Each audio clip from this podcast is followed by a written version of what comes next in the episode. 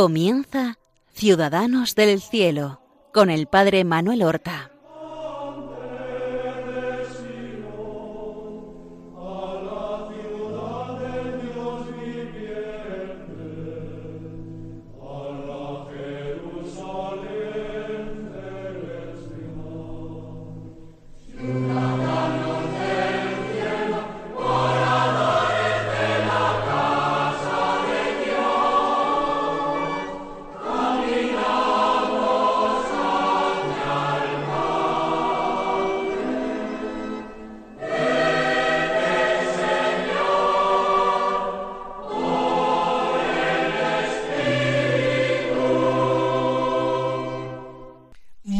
Buenos días. Bienvenidos, queridos amigos y oyentes de Radio María, a esta nueva emisión del programa Ciudadanos del Cielo, que realizamos cada martes para honrar a nuestros hermanos los santos y para ayudarnos a nosotros mismos con el ejemplo de sus vidas, llenas de virtudes, encarnación del Evangelio.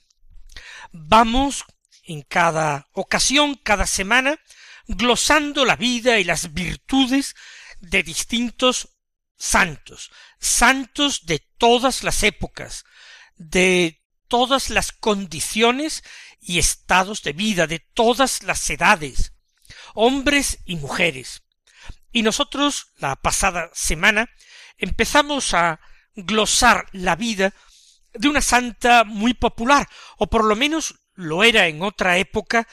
muy popular, una santa a la que se conocía como la abogada de los imposibles o abogada de las causas perdidas, Santa Rita de Casia, una santa italiana nacida en el caserío o aldea de Rocaporena, en la ciudad de Casia, en la Umbría italiana, y que vive a finales de la Edad Media, naciendo probablemente en torno al año 1381, según algunos el mismo día 22 de mayo, y muriendo, y ya la fecha de su muerte es muy discutida, bien en el año 1457, que es la fecha que se baraja hasta su canonización en el año 1900, o bien incluso diez años antes, según dicen muchos historiadores de gran peso, en 1447. En ambos casos, como ustedes ven, en el final del siglo XIV y en la primera mitad del siglo XV una santa que vive todos los estados de vida, que primero es hija de familia y además hija única, obediente a sus padres que contrarían su vocación religiosa, eh, la llamada que ella siente a consagrarse por entero a Dios, y que la casan muy joven, entre catorce y dieciocho años, tendría en el momento de su matrimonio con un joven de la localidad llamado Pablo, un hombre de mal genio, un hombre con cierta violencia en su comportamiento y que murió también violentamente asesinado y que convivió con ella una serie de años y le dio dos hijos, dos hijos varones por tanto, hija, esposa y madre, pero también viuda, y no durante largo tiempo viuda, porque no mucho después de su marido murieron sus dos hijos. Piadosamente se entiende que esta muerte de sus hijos fue a consecuencia de una epidemia de peste y porque Rita había pedido a Dios que antes que sus hijos se mancharan la sangre con la venganza del asesino de su padre, que antes de eso fueran llevados a la presencia de Dios y murieran sin semejante crimen. Según otra versión, que incluso defienden más hoy los historiadores, quizás ambos hijos fueron muertos por el mismo asesino de su padre, según una bárbara costumbre de la época,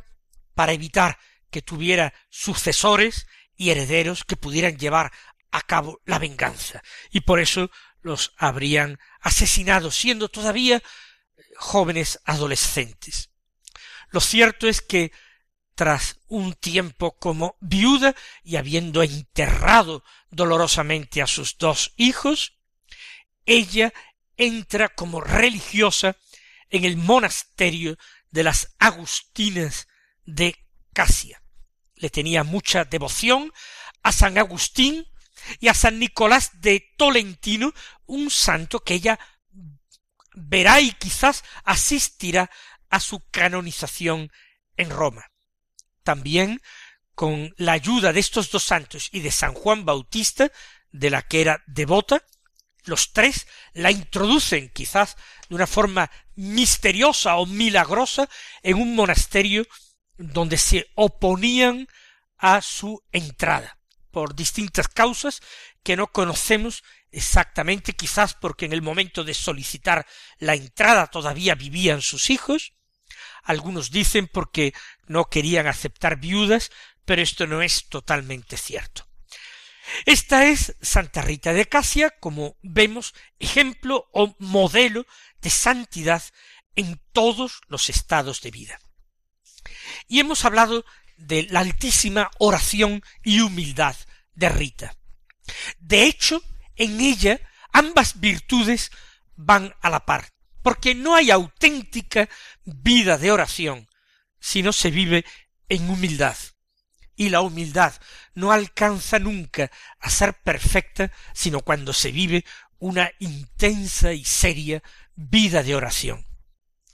Ella que ha dispuesto eh, de su vida, pero siempre en obediencia a unos padres o a un marido,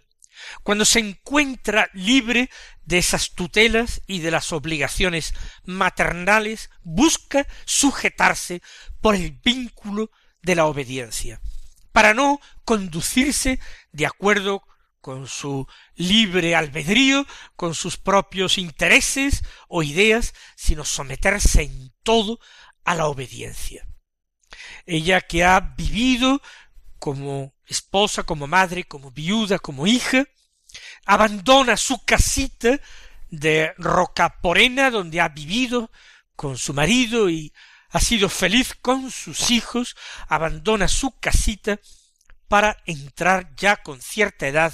y una gran experiencia de vida en un monasterio religioso, donde tiene que comenzar haciendo un postulantado, un noviciado, donde a pesar de que por edad e incluso por santidad aventajaría a muchas a de las monjas que se encontraban allí, sin embargo, es la última porque es la más nueva, la más mm, eh, moderna, la que tiene menos años de vida religiosa y se adapta maravillosamente. Ambiciona, como Cristo nos enseña en el Evangelio, el último puesto, y precisamente porque ambiciona el último puesto y se queda allí, será el mismo Señor quien vaya a buscarla para decirle amigo, pasa más adelante, como aquel invitado a la boda que en vez de sentarse en el puesto más importante y principal fue a sentarse en el último puesto y por eso fue exaltado y a la vista de todos llevado cerca de el puesto más importante del anfitrión. Esa fue Rita, y su intensísima vida de oración y de ocultamiento y de silencio se vio todavía reforzada por la estigmatización. No estigmas en todo su cuerpo, sino simplemente una herida en su frente provocada por una espina de la corona del Señor. Una espina que parece que se forma, incluso se materializa de color oscuro en la frente, pero una herida que no huele admirablemente como en el caso de las heridas de otros estigmatizados, que desprenden buen aroma. La de ella exhala un olor repugnante y precisamente para impedir las molestias que ello causaba indudablemente a la comunidad, se recluye en su celda para vivir una vida casi eremítica y realizarlo todo en la soledad de la celda sin molestar a nadie con su presencia y con su mal olor. También hemos recordado como en una ocasión ella sale del monasterio junto con otras religiosas para efectuar una peregrinación a Roma. Algunos piensan que esta peregrinación fue con ocasión del año santo, del año jubilar de 1450.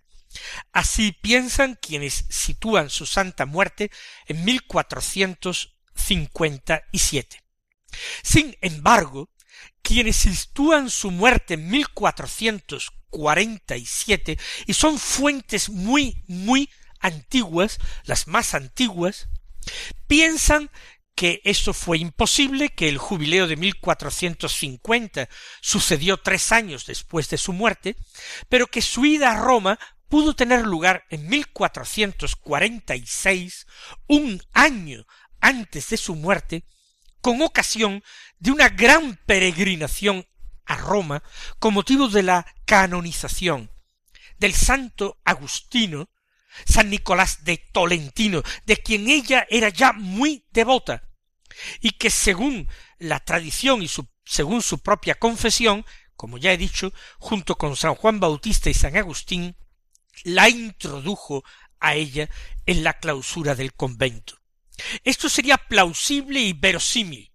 porque consta que muchísimos religiosos y religiosas de la orden de San Agustín peregrinaron entonces a Roma, porque San Nicolás de Tolentino era el primer fraile de la orden de los ermitaños de San Agustín en ser canonizado, el primero en ser canonizado. Además, el postulador de la causa de canonización era un agustino nacido en Casia, precisamente, y el mismo Papa era el primero de su orden en ser elegido papa. Era un papa agustino. Todo eso concurrió para que se celebraba con una fastuosidad extraordinaria y con una asistencia de frailes y monjas de la orden en Roma extraordinaria. Y esto fue en 1446. Por tanto, quizás esta fue la peregrinación a la que asistió Santa Rita, y para la cual parece que la herida de su frente desapareció o se curó durante cierto tiempo, durante todo el tiempo en que ella se encontró de viaje fuera del monasterio. Tal vez la muerte de Rita, situada en 1457, diez años más tarde, ha sido pensada por aquellos que vieron una dificultad en que ella no podía haber asistido al jubileo del año santo de 1450 y por eso retrasan su santa muerte diez años del 47 entienden que fue el 57.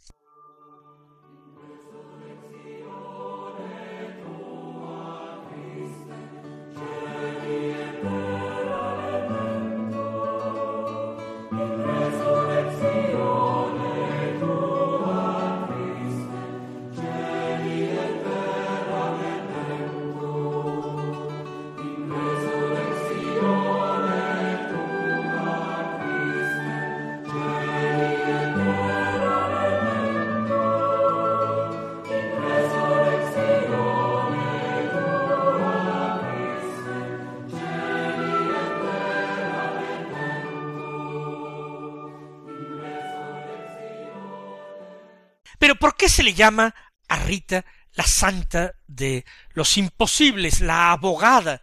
de los imposibles o de las causas perdidas? Porque además de que en su vida todo es un auténtico prodigio, hay pequeños detalles situados al final, muy al final de su vida, que acentúan estos rasgos. Desde luego, después de su muerte, se suceden los prodigios en torno a su sepultura. Se suceden los prodigios, las gracias atribuidas a su intercesión. El cuerpo se conserva incorrupto y es venerado por las gentes. Pero en los últimos meses de su vida, estando ya enferma, guardando cama, eh, se cuenta, y es una leyenda antigua, como una antigua vecina de Roca Porena, de su aldea, había ido a visitarla, y despidiéndose de ella para volver a su hogar, le dijo si quería algo para el pueblo, para Roca Porena. Y Santa Rita le dijo que si era posible, le trajera del huertecito de su casa, de la casa de Rita, le trajera del huertecito de su casa una rosa y algunos higos. Esto ocurría en el mes de enero, tal vez del mismo año de su muerte, 1447. Entonces, la mujer, la antigua vecina de Rita, se extrañó, pensó que su enfermedad eh, avanzada le hacía de alguna manera delirar, porque en aquel momento ni las rosas florecían, ni, muchísimo menos, los higos tenían, las higueras tenían higos maduros. Sin embargo, ¿cuál fue su sorpresa cuando para cumplir la voluntad de su amiga Rita, al llegar a Roca Porena, entró en el huertecito de la casa de Rita y allí encontró en un rosal una rosa, una rosa sin hojas, la rosa solamente, pero perfecta e intacta. Y encontró también en una higuera dos higos maduros. Se trata de un milagro profundamente poético. El Señor vino a decirle con esto que aquella mujer recogió con mucha devoción e inmediatamente se apresuró a llevar al monasterio de las Agustinas de Casia, el Señor estaba mostrando que la vida de Rita, tan escondida y humilde, era verdaderamente hermosa ante sus ojos, como una flor, como una rosa en medio del invierno, y que su vida, aparentemente inútil, donde todo había ido desapareciendo y muriendo, su vida daba mucho fruto para Dios, mucho fruto y un fruto dulce.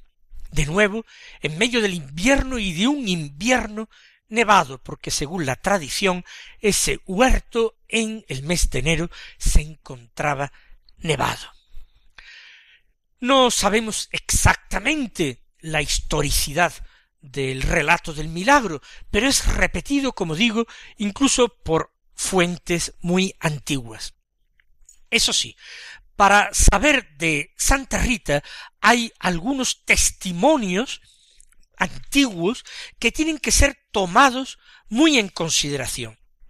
Por una parte, tenemos la, la caja, el ataúd, donde ella fue sepultada. En ese ataúd se encuentran unas maravillosas pinturas e incluso lo que podría ser un retrato de, época de, de la misma Santa Rita. En ese, en esa caja estuvo depositado el cuerpo de Rita durante un cierto tiempo hasta que se saca de allí cuando se reconocen sus restos en orden a la eh, beatificación de Rita. De hecho, este proceso fue detenido por muchas circunstancias. Recuerden que la canonización de Nicolás de Tolentino acababa casi de tener lugar. La orden no se encuentra con recursos suficientes como para afrontar los gastos de la canonización, que eran entonces cuantiosos, y como la misma orden pide mm, tener el propio oficio y misa de Santa Rita, pero para uso interno de la orden. Con eso que el Papa concede, quedan satisfechos y entonces no sigue adelante la causa. Por un motivo u otro se va retrasando y aunque se la veneró durante mucho tiempo como beata, la canonización definitiva no llegó hasta el año 1900. Hemos hablado de la caja o ataúd donde se conservó durante mucho tiempo el cuerpo de Santa Rita. Es de diez años después de su muerte, por tanto, seguramente de 1457, y contiene tres pinturas que representan a Santa Rita. En una de ellas se eh, pinta, se representa el alma de Santa Rita que se eleva hacia el cielo. En otra parte se ve al alma que es recibida por Cristo. Ahora se ve representada el alma como algo pequeño, sin edad, juvenil. Y sin embargo, en la parte exterior de la tapa de la caja, se ve a la santa con el hábito de religiosa, ya en el lecho de muerte. Tiene los ojos cerradas, la cara arrugada, marchita, tiene el estigma en la frente bien visible, con la espina en la llaga, sangrando. Si esto es de diez años después de su muerte, aunque el pintor no hubiera conocido personalmente a Rita, sí que contempló su cuerpo incorrupto muchas veces y se dejaría guiar por tantas personas que se acordaban de ella y la recordaban, con lo cual tenemos un retrato de Santa Rita, aunque sea después de su muerte, con el rostro ya muy ajado, muy marchito, pero actual. Y hay una inscripción de 1457, un texto muy hermoso que es como una pequeña biografía donde se afirma que después de haber vivido como monja cuarenta años en ese monasterio sirviendo a Dios con caridad, sufrió al final la suerte de todo ser humano y que había servido a Dios con ayunos y oraciones y realizado numerosos milagros y prodigios admirables por su poder y gracias a los méritos de la bienaventurada Rita. Que nos hagamos devotos de ella y a través de ella nosotros adoremos a nuestro Señor. Él os bendiga. Hasta la próxima semana.